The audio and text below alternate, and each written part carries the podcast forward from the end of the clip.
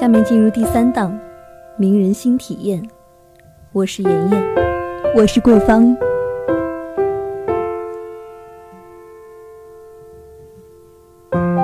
她有着精致的五官，笑起来像阳光一样温暖，也有叫人叹服的演技，是观众公认的实力派演员。曾经，她有过难以想象的好运气。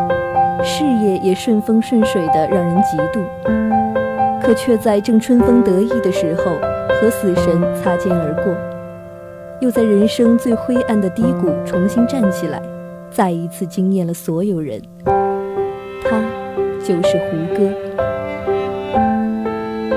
下面进入胡歌的世界，不想说转型，只想说转身。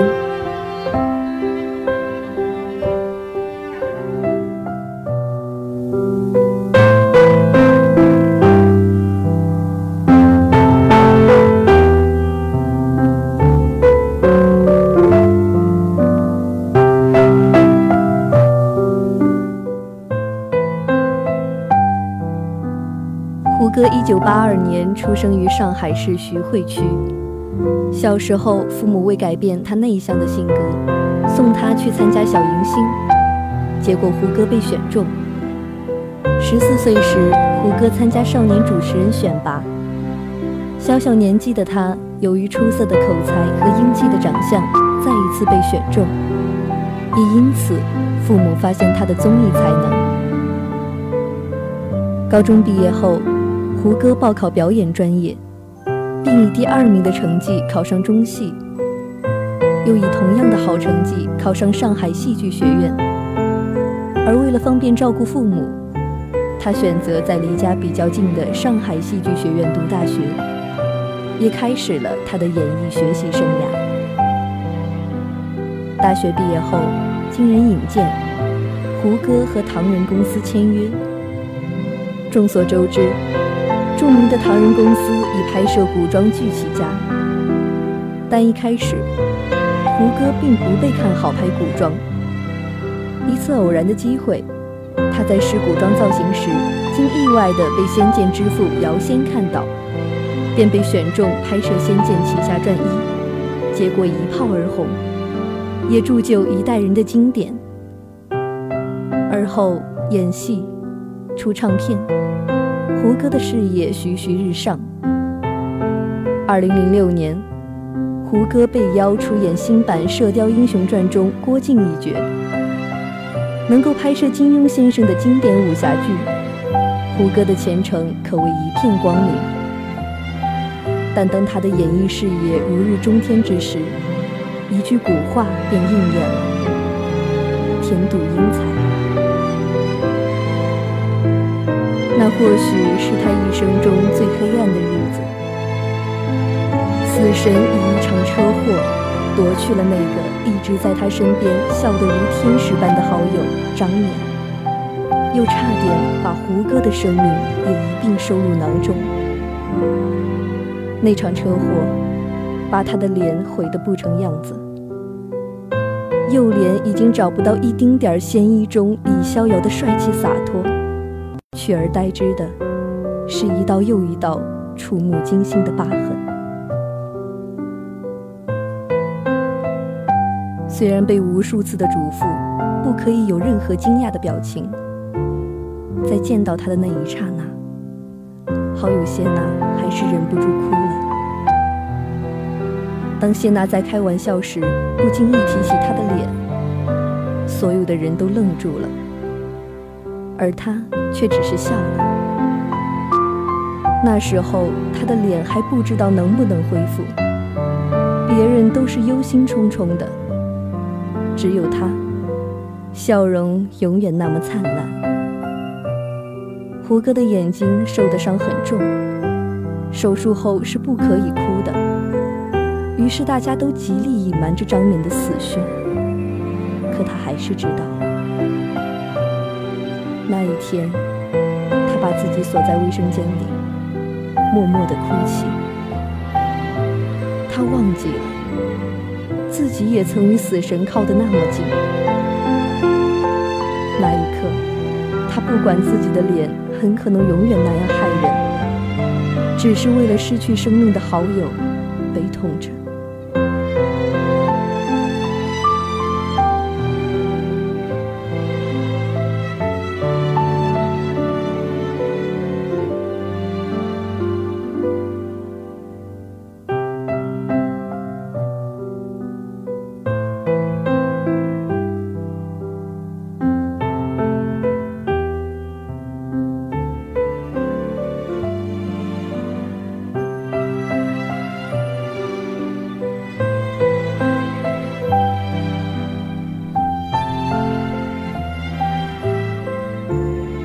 胡歌手术后醒来的第一句话是：“其他人还好吗？”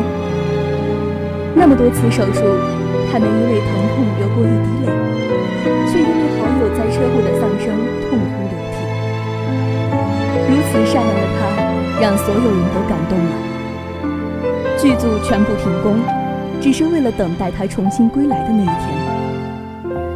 《射雕》的版权到期，金庸马上表示可以免费延长。还亲手为胡歌提了一幅字，鼓励他。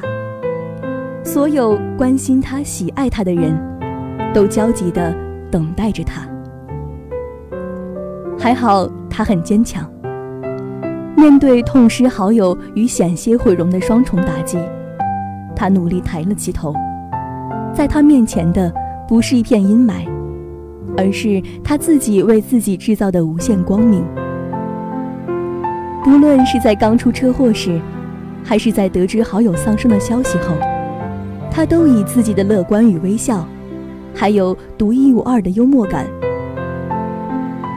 驱散了恐怖与黑暗的乌云，为自己投下了无比灿烂的阳光。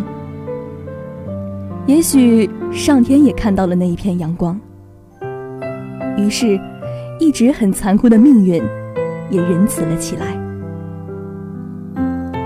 二零零七年六月，胡歌在大家的期盼中宣布复出，并在零九年回归《仙剑》，主演《仙剑奇侠传三》。剧中胡歌一人分饰三角，被网友称之为“炸裂式演技”，不负众望的赢得了大家的高度赞赏，也让人感慨：无胡歌，不仙剑。二零一零年。胡歌主演的穿越剧《神话》在央视八套播出，很快就收获了超高的收视率。这时的胡歌不再局限于仙侠系列，开始尝试不同题材的影视作品。